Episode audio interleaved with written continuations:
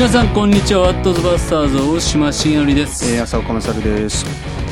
さあ2月27日ですが、あー前回ね山本陽一郎先生来てくれて、はい。い、い回でしたね。でしたね。ね先生の歌も聞こえて聞けて。ちょっとプチ後悔してますいやいやいやいやいやいやこうやって歌うんだなと思いな。が ら歌うじゃないですか。大島さんだってあのすごくオリジナルソングを。すごくいいいい場所で聞かせてもらったと思ってありがとうございですね。さあ皆さんからお便りたくさんもらってますがバレンタインだっていうところもあってですね、先生どうでした？どうでした？もう山ほどガッサガッサもういいでしょう。そういう若者たちがどうなんですか？ねざわざわしてるたでもしてたんですか。息子娘はどうなんですか？今は、うん。いやあのね先生僕らの世代はうんガチだったじゃないですかバレ今ンタイン違うんだよね。今違うんですよ友チョコメインだもんね。友チョコメインなんですよ、うん。そそんながっついたねバレンタイン過ごしてるね、あの中高生なんていないれ。ですよね。そうなんだよね。はいなんかみんなにあげてみんなで美味しいねって食べるのが最近のバレンタインっぽいですよね。じゃあもういいか。いいんだと思います 昔ねもっともう本気で下駄箱開けるのが緊張したじゃないですか。意味もなくそう。袋を持っていったりして。そう。そうそうそう。でなんかなんかこう手で一応さらそうそうそう。一応ねってみたりして。一応なんかそんなに探して内臓感出しながらないなと思って結構奥の方まで。確認してこう。うん本当にない。そうそうもしやと思ったらなんか1週間前のパパンパパンね。カッチカチのパンだったりとかね。そういうことはありますよね。えーっとウェブネームやーえりさんえーこの前の話なんですが結婚まで考えたクリスチャンの彼女と別れてしまいました。お互いお祈りして決断したことでしたがショックが大きかったです。うん。自分がまだ恋感覚で付き合っていたので自己中心の行動が相手を傷つけたと思います。うん。何回も何回も恋から愛に持っていこうと思いましたがやはり自分の気持ちが優先になってしまいました。そこで質問なんですが、うん。お二人はどのような気持ちで今の奥さんとお付き合いしていましたか、また努力とかあったら教えてください、うん。えー T シャツ欲しいですっていう。すいません。どうですか先生？ねどんな気持ちでお付き合いどんな気持ちで？もうだから結婚考えてお付き合い始めてましたからね。そうなんですそうなよねんですよね。なんかこう、うん。どうなるどっちに転ぶか分かんないなっていうよりも、うん。なんかもうそこを目指してうん。祈っていこうねみたいな感じだったから、あとはやっぱりこれが神様の御心にかなってれば、うん。何があってもうん。そういくだろうし、そうじゃなかったらどうやってもうん。ダメだろうねっていううん。だからそういう了解はお互いにうんあったと思いますよね。そうだからなんかもうね10代後半ぐらいからなんか結婚のことは考えられないよねっていうお付き合いはね、うん。なんかもうしない方がいいんだと思うんですよ、うんうんなんかあのね硬いこと言ってるように聞こえるかもしれないんですけど、やっぱりこの人との将来を考えたいなって思いながら、うん少しあの少しっていうかイメージつかなくてもうん。祈りながらうん。付き合おうっていうことが始まらないと、うん。結婚だけはないわこの人っていう人とのうん。うん。お付き合いはやっぱりちょっと不誠実だと思うし。その誠実さはなんか重要なうん。ことでしょうね。ね。相手に対してとか自分に対してとか神様に対してとか。うん。そんな風に言ってても違ったってことってやっぱりあるから、ね。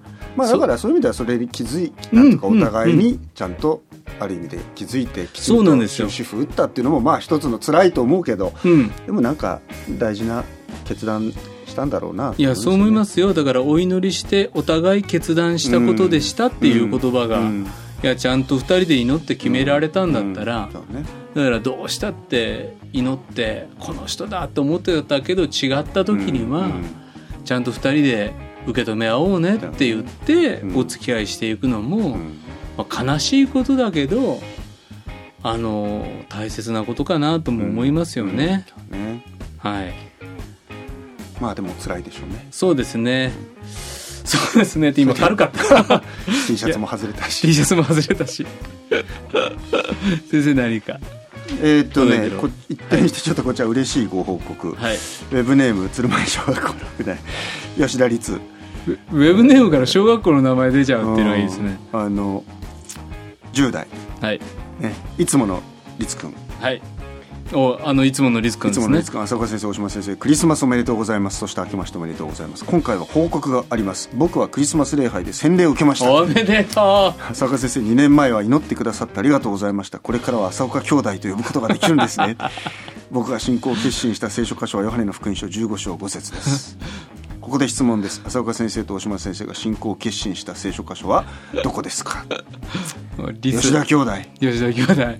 今あの調子乗ってんじゃねえぞっていう そんな顔で。そんなことないよ。次会ったら呼んで。そうやって呼んでほしい。兄弟っつって、はいブラザーって。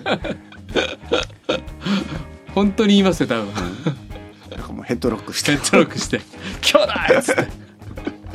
いや嬉しいですね。嬉しいです僕だってリッツちっちゃい時から知知ってるからね。もう抱っこしたぐらい。本当なんかそれがね、うん。本当にお父さんと同じような顔になって今 あんな顔なんですか？いやでもそんな感じなんかね。でも嬉しいよね。うん。本当、そうですうん。ね、いやよかった。よかった。頑張ってください。はい。救いの決心の信仰決心の聖書箇所。信仰決心の聖書箇所はね僕まあ前も言いましたけどローマ書の7章の、うん自分のしたい善を行わないで帰ってしたくない悪を行っているっていう、うん。なんかやっぱり自分自身のおなんていうのかな。あの惨めさに出会えた、でそこからやっぱりその私の目にはあなたは高価で尊い。っていう、うん。あの聖書の言葉ですかね。ね。うん。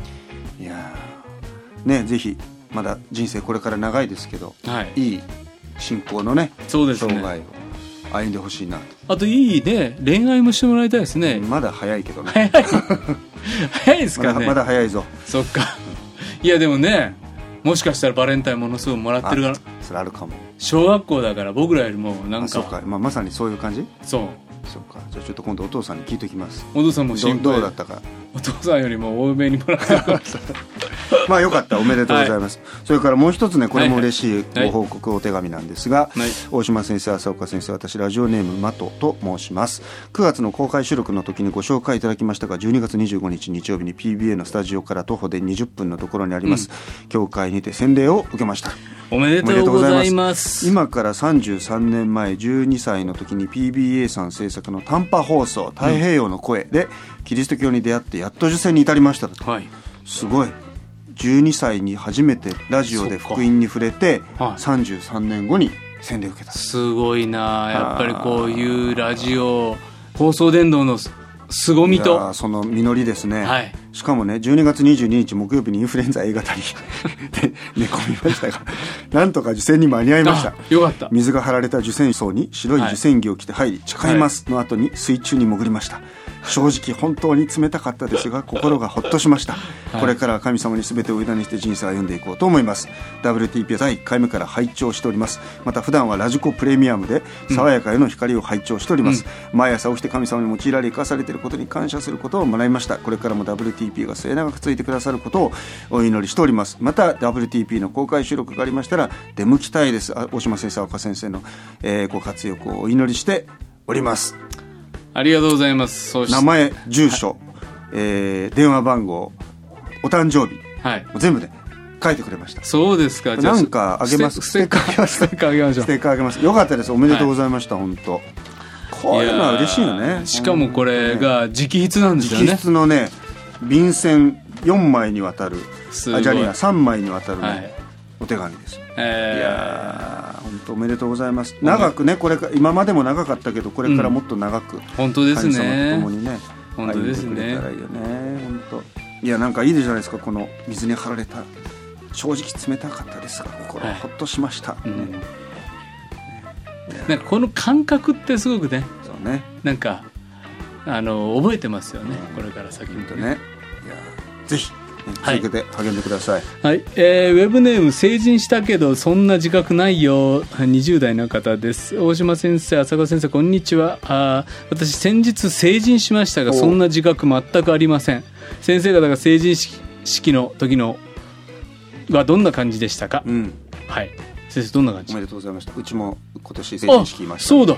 うん美しい。ありがとうございます。美しいお写真見ましたよ。ありがとうございます娘は。なんて言うんですかそういうの日の朝は。え？おめでとう。あんまりそういうなんかハグとか。ハグ？ハグはしないな、この晴れ着を着た娘に、うん、親父は何て言えばいいんですか？ねおめでとう。綺麗だよ美しい。眩しいいやなんかやっぱりこう、い、ろいろね、はい。思い起こすものがありますよね。あ。ちっちゃい時からのね。え泣いたり？泣いたりはしないけど二十歳になったかっていう。いそうですよね。なんか一つのこう責任がこうあの終わった感があ本当に？ね。まあもちろんねまだ学生だからね、はいはい。まだ続くけどなんかあもう大人としてそうです扱わかないとなっていう。なるほどなるほど、うんでももう三つ指ついてありがとうございましたとか。そういうのはないね。そういうのは結婚式の時あそれは結婚前とくからね、はい。うん。えそうそうーそうそいやいやいいなと思って、うん、いやだからねあの息子はねなんだはい俺の時とえらい違うなみたいに ぼやいてましたけどやっぱそこはねうん。男女のなんか違いがあるでしょうねなんか男は面白くないですよね長男の時はとにかくねもう、はいとにかくあの警察沙汰になるなっていうその。やっぱりね。壇上で新成人暴れる牧師の息子みたいな、練馬区。そうそう板板橋区みたいなさ。板橋区。それ本当頼むから勘弁してくれみたいな、まあなんかでもほら、はい。ねやっぱり僕もほら地元がやっぱりそういうあの、うんね。あ荒れた茨城。もう本当にヤンキーのヤンキー真っ盛りの。ところですからね、はい。あのなんか金ピカの羽織袴まで行ったんでしょ？もうなんかすごいじゃないですか。でも自分僕はね地元の成人式出てないんですよ。あそうです進学校いたので。あはははは。だから極めて地味でしたね。うーん。いや実はね僕もね成人式ね地元の出てないんあですよ。そうですか。なんかね、えーなんかもうすごい行きそうな感じだけど。なんかねちょっと残念な尖ってたんでしょうね、うーんそういうんじゃねえしみたいな、なるほど。うん、なんかそこに行っちゃう自分じゃないみたいな。うん。終わった後友達とちょっと合流しましたけあど。あそう。行かなかったですね。僕はだから東京とか、はい。国立でねあのうん寮の進学校の寮に入ってたから、まあ、なんかチャペルではそういう成人迎えた何人かと一緒にこう、うん。お祈りしてもらって写真ぐらい撮ったのかな、うん、今ねうちのねあの教会教団っていうか新年生会を、はいはい。あ多いですね、はい、必ずそこでね成人お祝いやるんですよね、うんだからそこをちょっとこの子供たちがあそこで立って、うん。あのね成人にあたって漢字一文字で表現してくださいっていう必ずお題が出るんですよ。なるほど。うん。あの司会があの某清瀬福音中のうん岩井元夫先生、うん。あ祝いに来ましたっていうね、はいはい。あのネタも定ネタも定番の。ベタな感じで。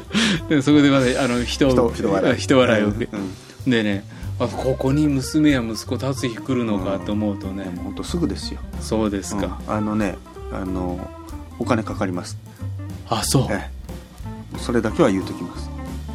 あのー、いくら。か まあそれは後でおいおい。あそうですか、あのモフモフのなんか。もふもふもね。モフモフも。セットで。もふもふとかねい。ろいろこうね。あのもう送り迎えからね。あそうですね。朝頭も朝朝5時ぐらいからね。へ連れてきましたね。あら。なんかもうこだから毎年あのはいはい。日ってほら今年ねはい。新潟行ったで僕も数年前新潟行ったしはいはい。大体あの時期こう新年盛会やるからそうですよそうですよ、僕ね数年ぶりにあの日うん何も奉仕がうん入ってなかった。なんでかっていうともうこの部屋入れるなと。あそっか、うんあなたちゃんと言いなさいよと。そうそうそうそうでね娘。あの送り迎えしましたけどね。だけどなんかねあ終わった後こうね同窓会なんかもあって帰ってきて写真見せてもらったら、うん。結構その娘の小学校時代の友達ってよくね教会にき遊びに来てくれた子たちなんですよ、男の子女の子、あの子供会とかに、うんだから結構僕らも知ってる子たちが多くって、みんな本当立派になってね。え先生って出席したんですか？いやしてない。そのと娘が撮ってきた終わった後の写真集合写真を帰ってきて見せてもらいながらあこれ誰ちゃんだ？あこれ誰くんだ？みたいな。変わってないねとかなんかわこれもうめちゃおっさんだなとかさ。あそうま昔からおっさんんだったけどますますおっさんだとか。へえそれはねなんかなんか嬉しい時間でしたね、ん。そうですか。そうそうそうそう。うーん自分の時はねうん。本当なんなんかほらなんかしました？特別。何にもないです。ないよね？ない。僕自分でねあのスーツはい。成人式で一応なんかあのスーツ欲しいなと思ったらね、うん。日曜日はほら教はい会行くのに、だけどなんか成人式とかなんかなんか実家方面からなんか来るのかなと思ったら 何の音沙汰もないから、はいはい。自分でねあの立川の丸井に行って、はいはあの自分で、いいいスーツ買って、うん、J プレスのスーツ買った。それぐらいいいんじゃないですか？そうね。ね？ちょっとあのこじられたあの J ね？その時の J プレスって言ったらね。そうそう。そら。今じゃもういやいやいやもうやっぱりちょっと違うな感が出ますよ。今はもうそういうの着れないけどね。いやそうですか。自分で自分を祝いましたけどね。でもおお姉さんや妹さんはどうだったんですか？どうだったんでしょうね。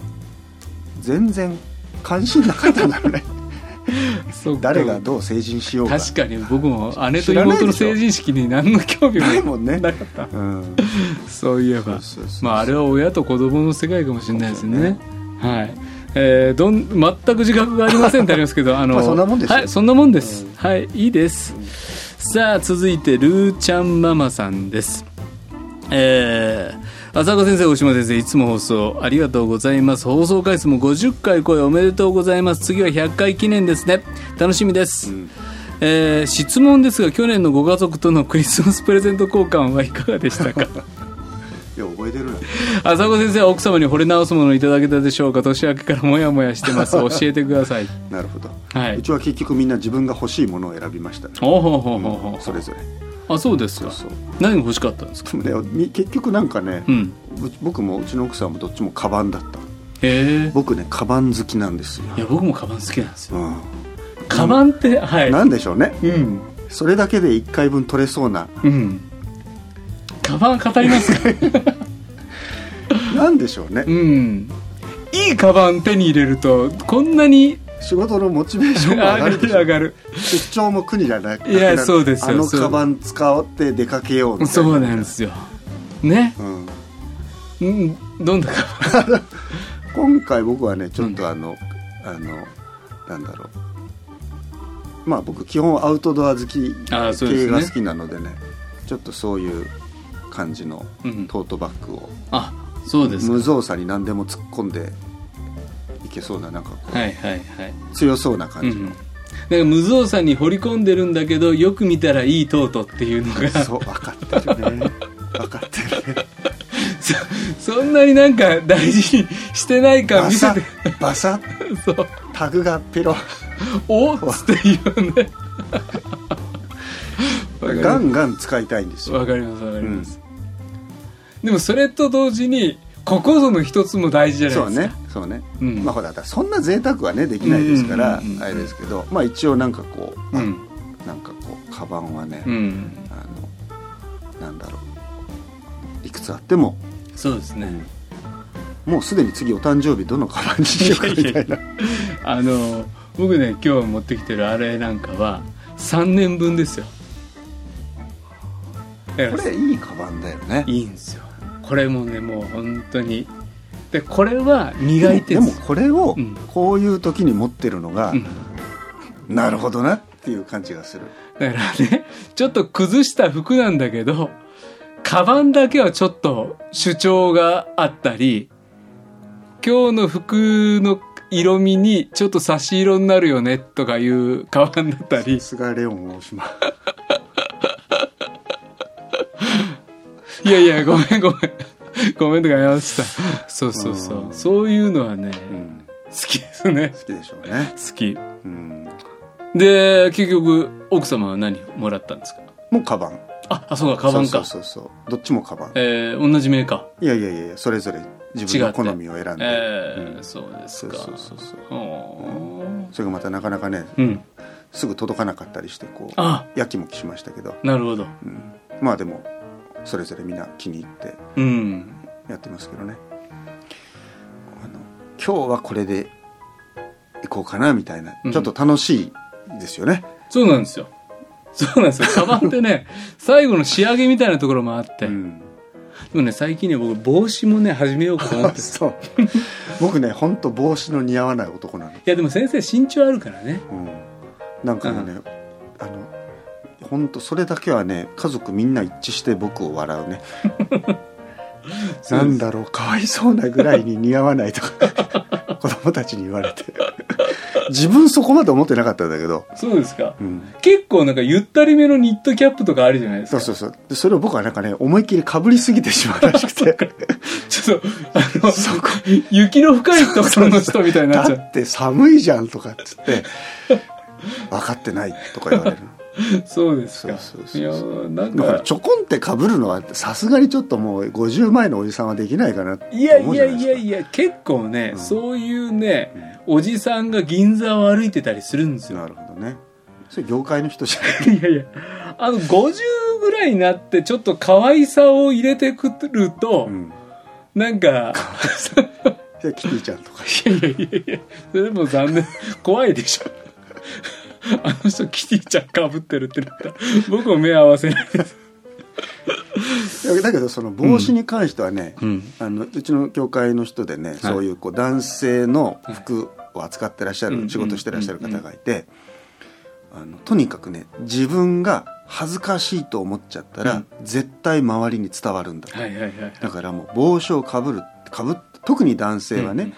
そういう文化がないから、うんうん。あイギリスとかうん。あっちみたいにね、だからなんかあちょっと今日自分帽子かぶっちゃってます。なんていうちょっと帽子に対して気持ちが負けると あのそれはもう伝わるんだと。本当にそうですよ、だから気持ちで勝てばいいんだと、うん。ね。うん。帽子かぶってるけど、うん。え何？別にとかね。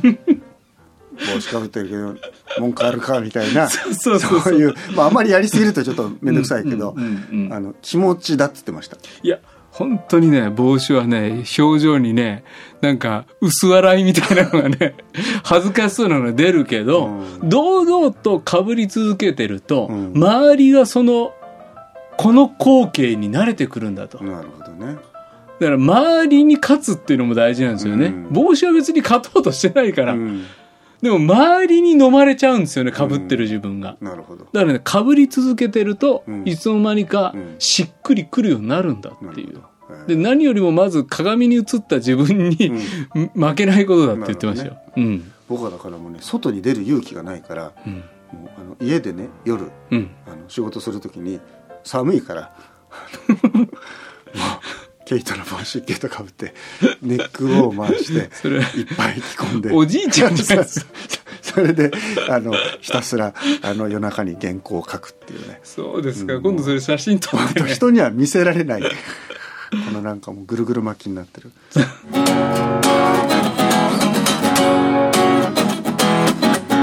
Hey, what the buster? これで何分使ったんですかね、はい。じゃあ、ルーちゃんママさん続きちょっとあるんです。あまはい。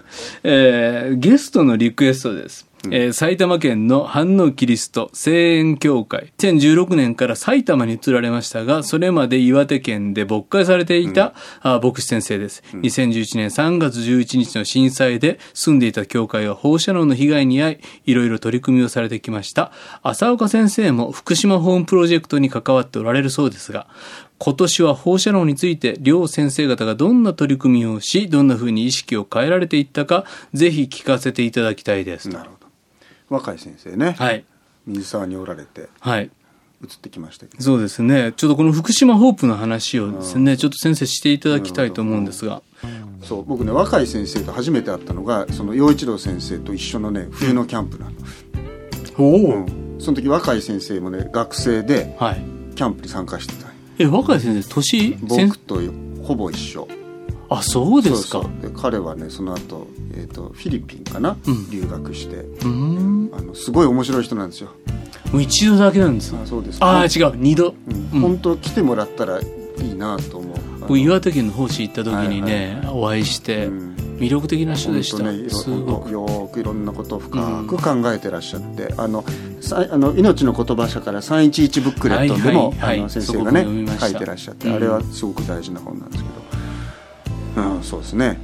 あ僕はあの福島の、えー福島県のあのキリスト教子ども保養プロジェクトはいはい。通称福島ホーププロジェクトっていうふうに言ってるんですが、そういう働きを、えー2012年震災の翌年からうん。うん。始まって、えーまあ、今に至ってるものがあってもともとこれは福島の教会を中心に、あの原発事故の後、えー、特にあの、えー、福島市えー、それからね二本松郡山、うん、いわゆるその福島の中通りって言われる地域が、うん、えー、まあ、あの放射能が汚染がねこう非常にこう広がった地域で、うん、まあ、そこにいる子どもたちをなんとかこう健康被害から守ることができないかっていうことでもともとは福島市の、えー、教会のネットワークの先生方がそういうことをなさってたんですけども、うん、まあ、だんだんこう福島の一地域の教会だけではもうやりきれないっていう中であの、まあ、助けが必要だっていうことがあってそれであのいくつかのキリスト教団体教団教派から、えー、じゃあ人とお金を出し合って、うん、えー、福島県の働きなんだけどそれをみんな周りで支えるようなプロジェクトを立ち上げましょうっつって始まった働きなんですよね、で代表はあの郡山にいらっしゃる木田圭司先生。先生。で。この番組もねいつも応援してくださってる、はいはい、そうなんですよ。そうなんですよ、うん、で僕は一応ねあの、まあ、事務局長っていう名前で、うん。うん、まあ、東京にいながらなんですけど、まあ、福島の働き携わらせていただいているっていう、そんな感じなんですよね、どれぐらい？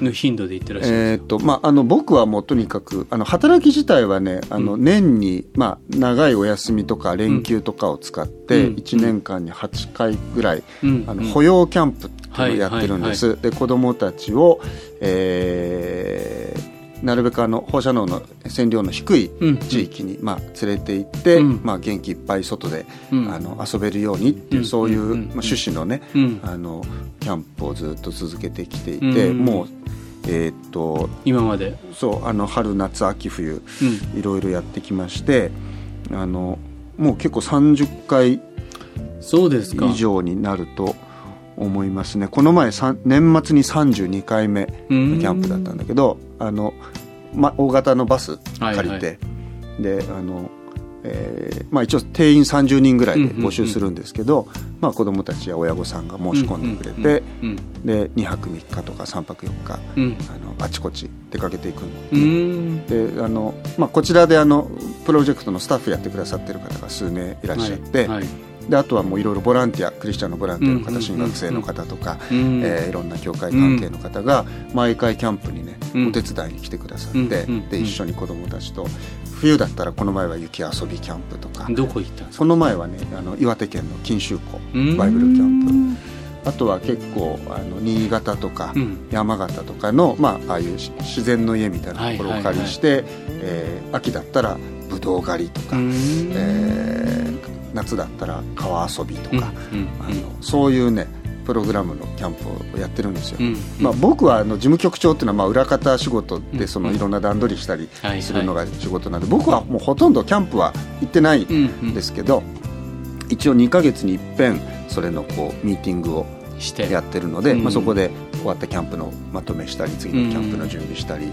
まあ、お金の段取りしたり、えー、いろんな広報のことやったりみたいなことをこうやり続けて今に至ってる。じゃあこの30人の中の参加者っていうのはもう毎回来てくれる人たちも。あのねそのまああの震災の後こういう働きが本当にたくさんあったんですよ、うん、その保養キャンプっていうね、うんうんうん、で僕らも最初はとにかくえー、そういう人たちの保養連絡会っていうのがあって、うんうん、そういうところにブースを出してね、そこにお母さんたちがいっぱい来て、はい、あの子供たちのそういうプログラムを探してらっしゃったんですよ、はいはい、直震災の後は。うんうん。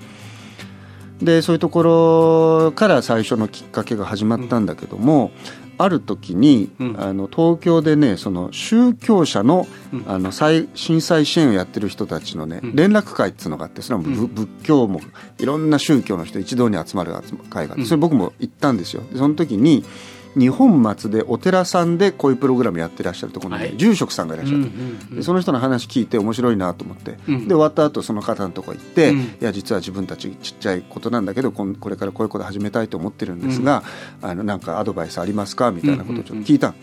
でその方がねあの毎回毎回新しい人を募るっていうやり方もありますと、うん、ホームページ作ったり、うん、告知掲示板に載せればもうあっという間に申し込みいっぱいになると、うん、だからその都度その都度集めるっていうのもあるけどもできたら、あのある程度その同じ人たちとつながってほしいと、うん。でその子どもたちの成長を一緒にこうあの見届けるような働きをしてほしいっていうふうに言われて、うん。でそれは僕は非常にこう心に残って、うんでまああのプロジェクトのいろんな方針話し合う時に、あの基本あのリピータうん。ーメインでいきましょうと、うん。うん。でそこからどんどん口コミで広がることはあるかもしれないけど、うん。基本的になんか将来子どもたちに会った時に、うん。あの親たち以外に自分たちも、それをちゃんと見届けてきたって言えるような,、うん。なるほどあの存在になろうっていうことで、うん。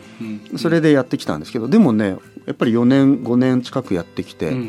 うんもう延べで言ったら250組とか300組近いご家族とつながって、あのもう子どもたちもねやっぱりうん。低学年だった子はもう高学年になるし、ね。うん。あのまあ、子どもたちや親御さんともつながりがうん。生まれてきていてあの、まあ、そういう意味ではなんだろう小さいけれどある役割はね果たしてきたかな。でクリスチャンの方は全然関係そういうあの、うんうん。何も区別なかったから、うん。ほほとんど関わった方はあの一般のうん。ご家庭の方々なんだけど、じゃあ来てくださった方々に案内をまたこの春もやりますよとか。次のキャンプの案内がまた送られていくっていうそういうやり方、うん。まあ、あとホームページにも一応載っけるから問い合わせは来るんですけど今でもね案内すれば本当にあのすぐにこう、数日で申し込みが埋まってもうあの申し訳ないけどうん。それ以上の方はキャンセル待ちとか、うん。抽選にさせてくださいみたいなことど。なんですけどね。でもそれほどその子どもたちの保養プログラムに送りたいっていう保護者親の方々の思いがあるってことですよね。そうなんですよ。うん。まあ、ただ、まあ、現実にはねこれすごく難しくって、今はあんまりこうニュースでも東京にいると聞こえてこないけども、はい。はい。そのいわゆるあの子どもたちの甲状腺はい。あの検査県民健康調査っていうのが今もやってて、でそれでまああの実際にはあの甲状腺の異常のある子どもたちや小児がんのこうん。うん。数は、まあ、増えているんですよ。うん。でもその増えてることが原発事故と結びつくかどうかっていうことについては、その影響はないっていう人たちの声はすごく大きくて。うん。でそれはあの要するに検査の技術とかうん。機械の性能が上がってきてるので、うん。今まで見つからなかったような小さなあの結節とかね、うん。甲状腺の異常が見つかるようになったんだとうん。いうふうな言われ方だとか、うん。前よりも全県レベルでの調査なんてしたことないから、うん。それだけ広くサンプルを取ってるからそれだけ見つかってる数も増えてるんだっていうふうな説明っていうのがあったんだけれども、うん。ここに来てあの因果関係があるかないかは分かりませんみたいな言い方にちょっとこうトーンが変わってきたりとか、うんまあ、中には本当にいやもうこれは明らかに原発事故由来うんのことだというふうに言う専門家の人もいて、うん。とにかくこう意見はいまだにこう、うん。ばらけてるんですよね。うん。でお母さんたちの感じから言うとちょっと今もう福島ではそういうことをあんまりそのい言えないっていうか、うん。うんあの言うとねうん。ななんかそのまたそういう不安をうん。こう煽る。煽るのかみたいな感じで思ってても言えないっていう、うん。で何もなかったかのようなうん。日常うんになっちゃってて、であとはもうとにかくもうあの避難地域もどんどんどんどん解除されて、うん。みんな帰れ帰れっていう感じでね、うんうん。あの帰還しましょうと。で、えーもう避難する人はいないいない状態にしたいわけですよね。うん。うん。だけど実際にはじゃあ帰っていけるかっていうと、うん。全然帰れる状況も今もないとこいっぱいあるんだけども、うん。うん。あの帰らなかったらそれは帰っていいのに帰らないんだからそれは自自己都合なんだから、もうあの例えばいろんな支援はもう打ち切りですよと。はい。でそうすると結局数の上ではうん。もう避難者はいないっていう状態にどんどんこう、させられていくっていうね、はい。なかなかこういうことはあの非常に考え出すとうん。あの難しいところがあってそうですね。あの、まあ、僕もあの、まあ、どういう、まあ、へひょんないきさつからこれ関わるようになってうん。いるけども、まあ、毎回こうあの福島行って帰ってくる時は何とも言えぬうん思いを持ってこう来るっていうそうで感すか。じかな。うん。その福島法プロジェクトに集まってらっしゃる方々が今も大切にしてらっしゃることとかあーここういうことを大事にしてこの働きやってきたよね。そしてこれからもこうやって大切にしていきたいよねって思ってらっしゃる、まあ、僕らはあのいろんなあの保養をやってる人たちの間にもね、いろんなスタンスの違いはあるんですよ、うん。もうあの例えば基本的にもう避難うん。の権利を主張すべきだと、うん。うん。福島にとどまるのはもうあのすべきじゃない。あのうん。避難の権利を国は認めようっていうことをこう主張して裁判やったりする方もあるし、一方ではやっぱり、えーいやいやもうあのそういう心配はないんだと。うんうん、あのそういう心配を煽る人たちのせいでいつまでたっても福島はあの以前のようになれないんだっていうふうに言うような、まあ、結構有名な若手学者がいたりとか、うん。いろいろあるんですけど、うん。僕らはそのあの例えば避難の権利云々だとか、うん。原発に対してねあの、いわゆる脱原発反原発っていう政治闘争をするかとかっていう、そういうところはもちろん大事な領域あるんだけど福島ホープに関してはとにかくうん。あのこうすべきだとか、うん。こうしなさいっていうふうにある一つのオピニオンを持って誰かに接するってことはしないようにしようと。うんうん。とにかく今ここにいる子どもたち親御さんたちに、うん。とにかく一緒にいるっていうことを、あの続けようっていう。で、うん。その人たちがしてほしいことがあればさせていただくし、うん。その人たちがこれ必要だっていうことに対して答えられるものでありたいねっていう。まああのないんですよ力は。ないんだけど、うん。でもそういう気持ちはね、うん。あの持っていたいなっていう。そうですね、だから何にもないお金もないし何もないんだけども、本当にあの諸教会クリスチャン団体、はい。いろんな人たちが今も献金コツコツコツコツ寄せてくださってどこどこ教会の教会学校とかね、ミッションスクールの何々とかね、うん。うん。あの小さいろんな遠くの教会からも今も献金とか、うん。いろんな形でねあの支えてくださってるので。いやそういう支えられた献金でこのプロジェクトは5もうそれ年間だけですから、うん。本当それでね続いてきたの。だからまあうん。奇跡的なプロジェクトだと思う、うん。いろいろあの助成金のね、うんうんうん。ああいうのもね僕もね慣れないだけどいろいろうん紹介されてこういう企業の助成金あるよとか、こういうね、はいはい団体が出すのがあるよっつって申請書ね随分書きましたけど、まあ、どれも通らなかったけど、うん。でもあこれはやっぱり教会の働きなんだなっていうね、うんうん。あの皆さんの献金でうん。今も支えられてますからね。本当ありがたいなと思って。先生やってよかったなって思うことってのは？やってよかったこんなことしなくてよければ一番良かったなっていうのが一番大きいですよ。すね。ん結局あの出来事があったことで、福島の人たちはそれまで一切見たり聞いたり考えなくてよかったようなうん。数値だとか、うん。値だとか、うん。そういうものをねこの先ずーっと気にしながら生きなきゃいけないそうですよね。それをだから僕らはこの働きが、うん。あのいらなくなることがうん。いいことだっていう、うん。うん。そういう思いでね、うん。やってきましたけど、まあ、個人的には本当あのなんだろう福島で生きていくっていう本ね、うんあの対談木田先生との対はいはい談で出したんだけど、あれもいい本でしたね。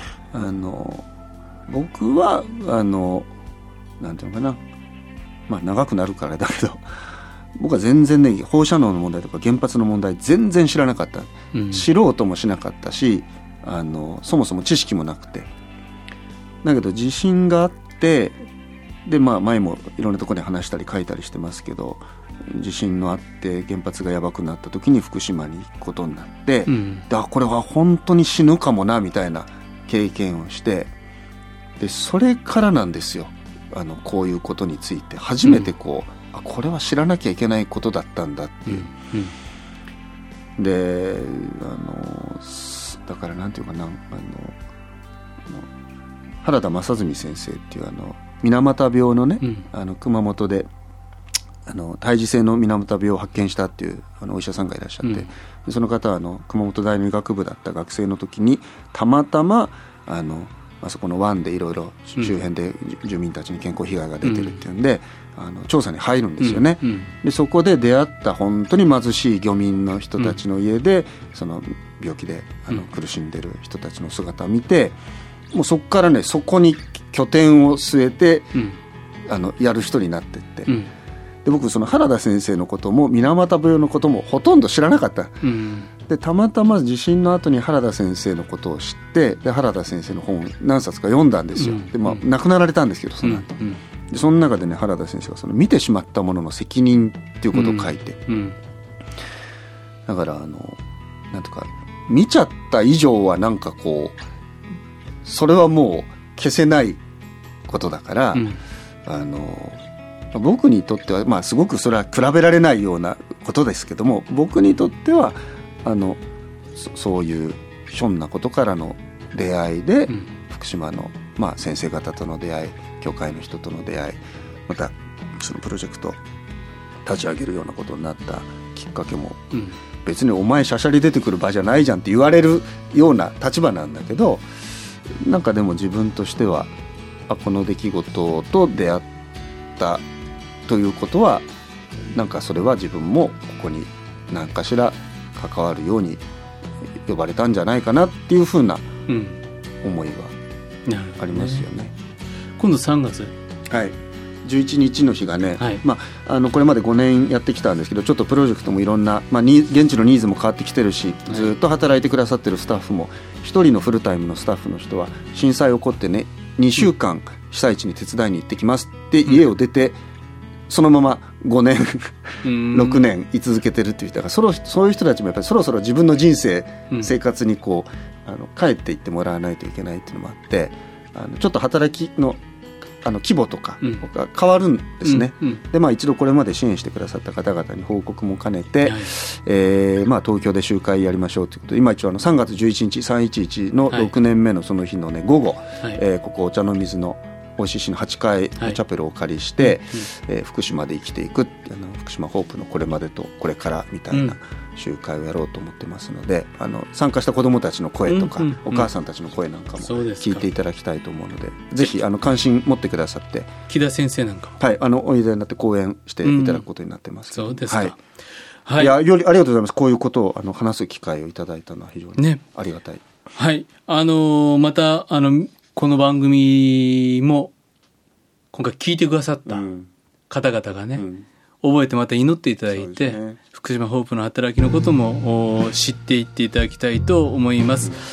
えー皆さんからのお便り待っています。メールアドレスは wtp.pba-net.com えー番組の感想、番組で取り上げてほしいテーマ、あ僕らに聞きたい疑問、あなたの近況何でも送ってください。メッセージにはラジオネーム、年齢も書いてくださると嬉しいので、それも書いてください。えー公式のツイッターフェイスブックページもフォローをぜひお願いしますでは、今日のワットザパスターズ、えー大島重則と浅岡もそれでした次回放送は3月7日。7日はい。ということでまたお会いしますでは、さよなら。さよならこの番組はラジオ世の光テレビ「ライフライン」でおなじみの PBA 太平洋放送協会の提供でお送りしました。